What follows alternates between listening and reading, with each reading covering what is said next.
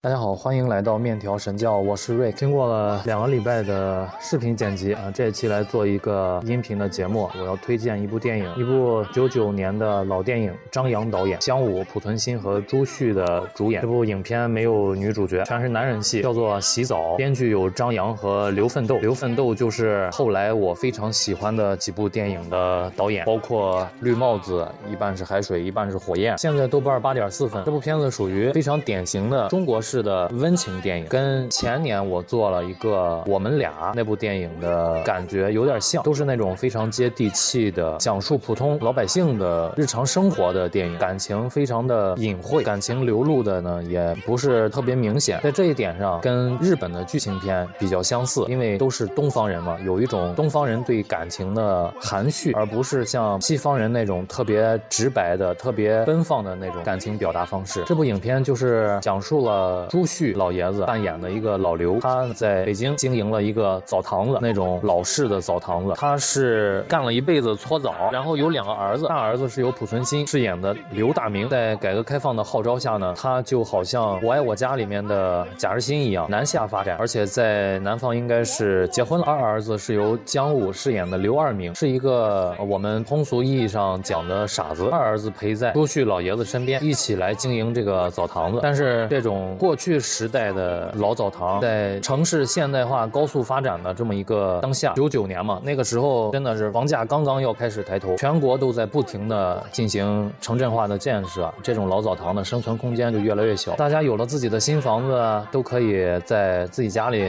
洗澡了嘛。所以说，朱旭老爷子呢，也觉得自己这个生意可能干不成了。然后有一天，刘大明突然就出现在了澡堂子里，让老爷子非常的吃惊。原来是他收到了二名，也就是说姜武给他。寄的一个明信片，以为父亲病逝了，所以就是赶回来。但是发现这是闹了一场乌龙之后呢，刘大明经过了改革开放的洗礼，他对目前家里的这些所谓的比较过时的玩意儿，还有自己的老父亲和傻弟弟之间，他觉得没有必要在这个地方多待，就想抓紧时间回到南方。这期间也发生了很多的冲突矛盾，比如说年轻人和老人之间的，比如说现代文明和这帮比较守旧的老人之间的一种文化的冲突。导演张。扬都用一个傻弟弟的眼光来看待这一切，这个角度非常的奇特，非常的纯真。哦，对，朱旭老爷子领着他们兄弟两个跟周围的这些老邻居们之间发生的一些小事儿，每件事情都让这个澡堂子多增加几分生活气息，多增加几分人情味儿、香火味儿。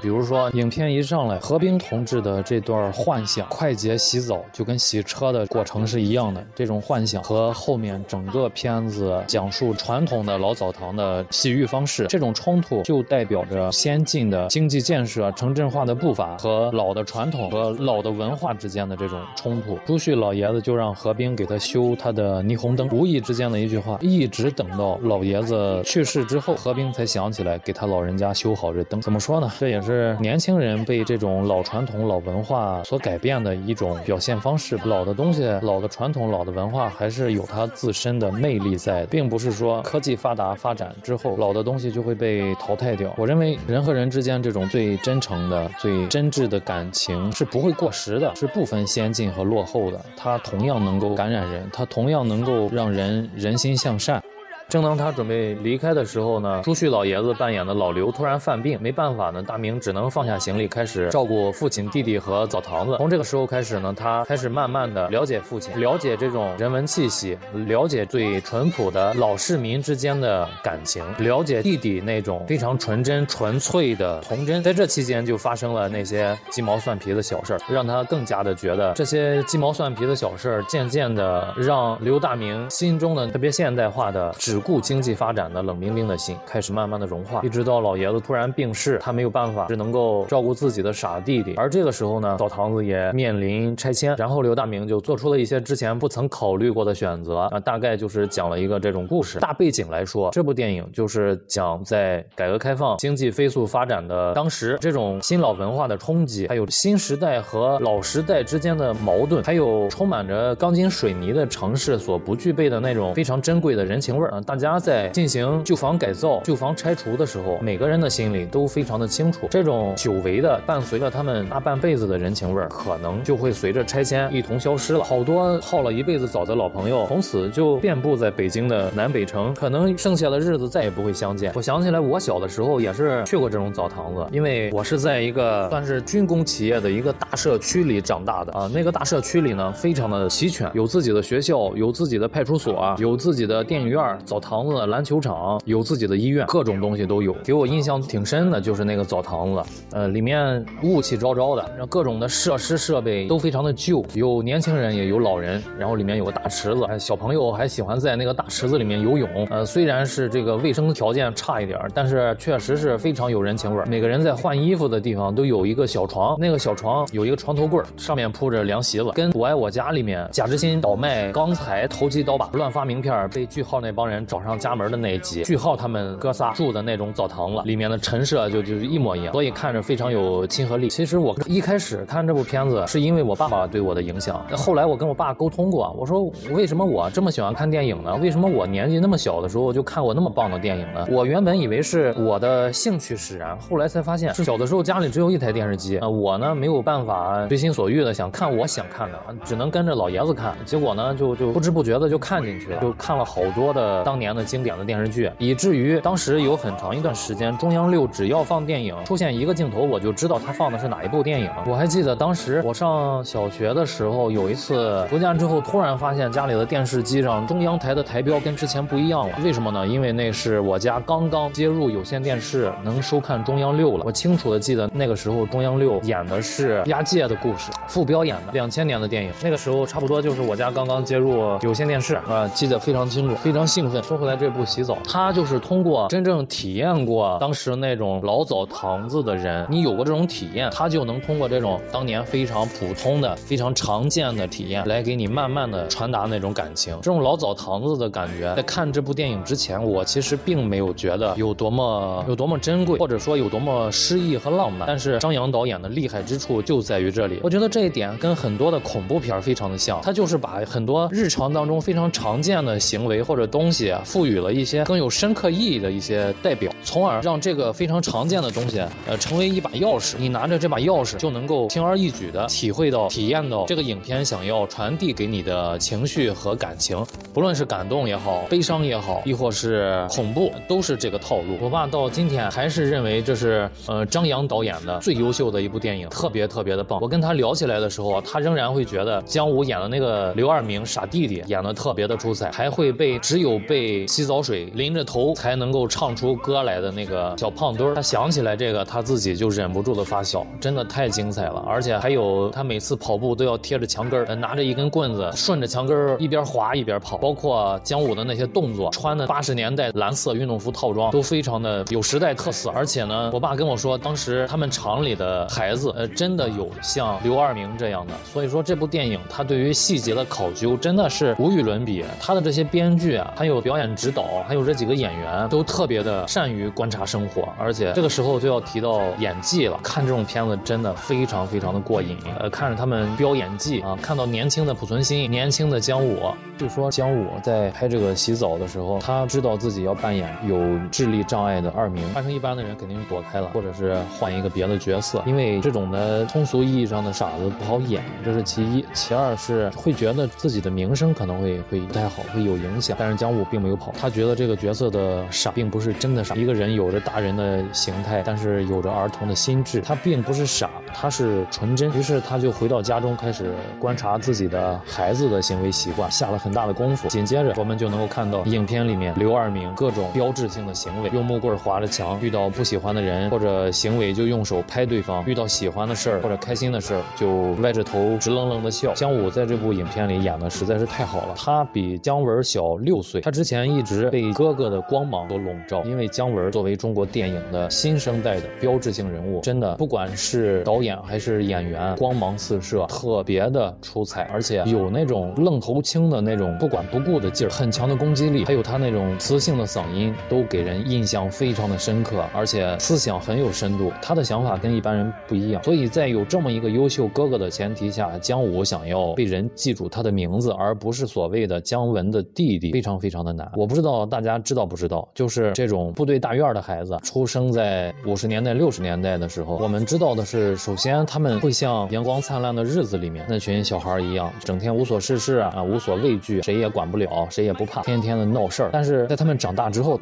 我们就发现他们其实成为了现在中国娱乐圈里面的各种大佬，包括郑钧呀、崔健呀、高晓松、王朔、姜文，很多很多。就是为什么他们能够取得现在的成绩呢？有这么几个原因，但是都跟部队大院脱不了关系。一个是衣食无忧，就是他们不用为了生计发愁；第二个是什么呢？就是当时国家会组织部队上的这些老干部、老领导会收看、收听一些普通老百姓接触不到的西方世界的文化内容，有影视、有音乐、有书籍，各方面的都有。所以他们跟着自己的长辈，或者是跟着大院里面的领导，就一起接受了很多当时的年轻人所接受不到的新鲜事物。于是他们的起点就比普通的年轻人要高，再加上可以专心研究这些东西，他们不用考虑生计问题，所以就很容易在某个方面会取得老百姓难以取得的成就。还有当年的朱老爷子这种酣畅淋漓的对手戏，放在今天太罕见了。朱旭老爷子这部电影，应该是他除了《霸王别姬》之外，给我留下印象最深刻的电影了。真的是处处都是戏，每个眼神都是戏。加上当时是年轻人的何冰还没有那么大的名气，刚刚拍完了《甲方乙方》，客串了一些电视剧，但是能看出来他当时对演技的追求啊，也是非常的高的，对自己的要求也是非常的高的。如果大家看过最近的几期《圆桌派》啊，我。推荐大家看一下那个圆桌派，就是没事儿的话收听也是挺好的。那个圆桌派前面几期请过姜文，最近几期呢讲北京人艺的时候又把濮存昕给请来了。听他们聊天，我真的是感觉如沐春风啊，讲的都是我感兴趣的事情，而且特别有同感。现在的濮存昕已然是一个老爷子了，因为他是五三年出生的，到现在得有七十岁。北京人艺的院长，中国剧协的主席。现在看看他年轻的时候演的这些角色，他跟现如今的年轻演员。小鲜肉相比，就多了很多的学术气息在里面。他不是在为了流量、为了知名度在表演，他是为了研究，他是为了把一种更好的表演状态展示给大家，才会在各种作品里面不停的研究、尝试、探索。你能够看到这是本质的区别。他对待艺术、对待表演的态度是非常严肃认真的。这部《洗澡》，我认为我非常喜欢他的一个很关键的原因，当然除了他前面的各种这种人文关。关怀啊，这种呃新旧的矛盾呢，非常关键的一个原因是什么呢？就是因为这部影片里面基本上所有的演员，他们对这种表演和艺术都是抱有一种特别认真、严肃、庄严的那种态度来进行、来作为，并不是像现在的我们能够看到的国产的影视剧里面的各种形象、各种演员，他们有的是为了流量，有的是为了自己形象的美丽更加的帅气，呃，服化道、灯光也都非常的精美，但是我看不到他们对表演。演的任何的一点尊敬，就是在糊弄。这种态度问题，它不是通过一个简单的行为或者是一连串的行为来判断，它就是能够通过演演员的眼神或者是演员的情绪，你就能够深刻的感觉到，就这帮人这这是在玩，这帮人不认真，观众不是傻子。当然，如果是现在的年轻人从他们小的时候就开始看这些流量明星的所谓的表演，那么他们可能真的分不出来哪些是好，哪些是坏，还是得要多看一看，多听一听。你吃的东西多了，你才能知道。哪些东西是好吃的，对吧？哎，真的，现在来看这部电影太难得了，演技也好，拍的也好，画面也好，也特别有人情味儿。其实有的人说这部电影里面加进来了一个大西北，还有一个藏区的去朝觐的两场戏，就用来说明洗澡对旧社会人们的重要性。一个是对子孙的繁衍，一个是对心灵的洗涤，都非常的重要。就这两段呢，加的稍微有点突兀，但是我个人认为，其实这两段戏的加入呢，它整个的提升了。影片的深度，虽然这部片子可能哈自己的深度已经够深的了，我们不用它那么深，但是仍然加进来，我觉得不能说是画龙点睛、锦上添花是没有问题。还有一个片段给我印象深的就是，嗯，朱旭老爷子和他们的其中一个邻居两个人在澡堂子里泡着澡，上面飘着一个盘子，上面两个酒杯加一碟花生米，两个人你来我往的喝酒吃花生米啊，整个的这种色彩，整个的这种意境，简直出乎意料到不可思议，就是它能够达到这种美感，在这种。环境里面，达到这种意境，让人非常的吃惊。我觉得这个是由两方面构成的，一方面当然是导演的构图啊，导演的这种的分镜，还有一方面就是纯靠演员的演技才能够让观众体会到在澡堂子里面突然出现的这种非常突兀的高级感，而不觉得别扭。全靠演员的演技把他给压住，了不起，真正了不起。不管是老爷子的沉稳，还是濮存昕那张一开始啊非常没有什么感情变化的脸，看着非常冷漠的脸，还是呃姜武那张非常纯真的脸，还有一上来何冰的那个想象，哎，都让人觉得意犹未尽，真的太棒了。哎，这部片子真的太好看了，希望大家多看几遍。如果还有人没泡过澡啊，希望大家都去试一试，确实非常的舒服。整部片子它的戏剧冲突没有这么明显啊，真的真的真的在很多方面像日本电影，没有反派，没有女主角，他就是在讲一些非常非常平淡的感情，也没有给你讲大道理，也没有歌颂谁，也没有贬低谁，也没有拯救谁。我经常给我女儿说的就是说，这一个电影，电影的主人公啊，他从一开始到最后，这个主人公啊，要么是肉体变强大了，要么就是精神变强大。如果不变强大的话，也一定会产生一个非常质的变化，他不会说是一点变化都没有。那么这部电影没有什么存在的意义。而这部洗澡就是用这些日常中的琐事儿、小事儿，慢慢的把刘大明这个角色融化，更有人情味儿。其实二明也长大，哪怕是何冰扮演的角色也长大，也懂事儿，非常的感慨，真是一部好片子。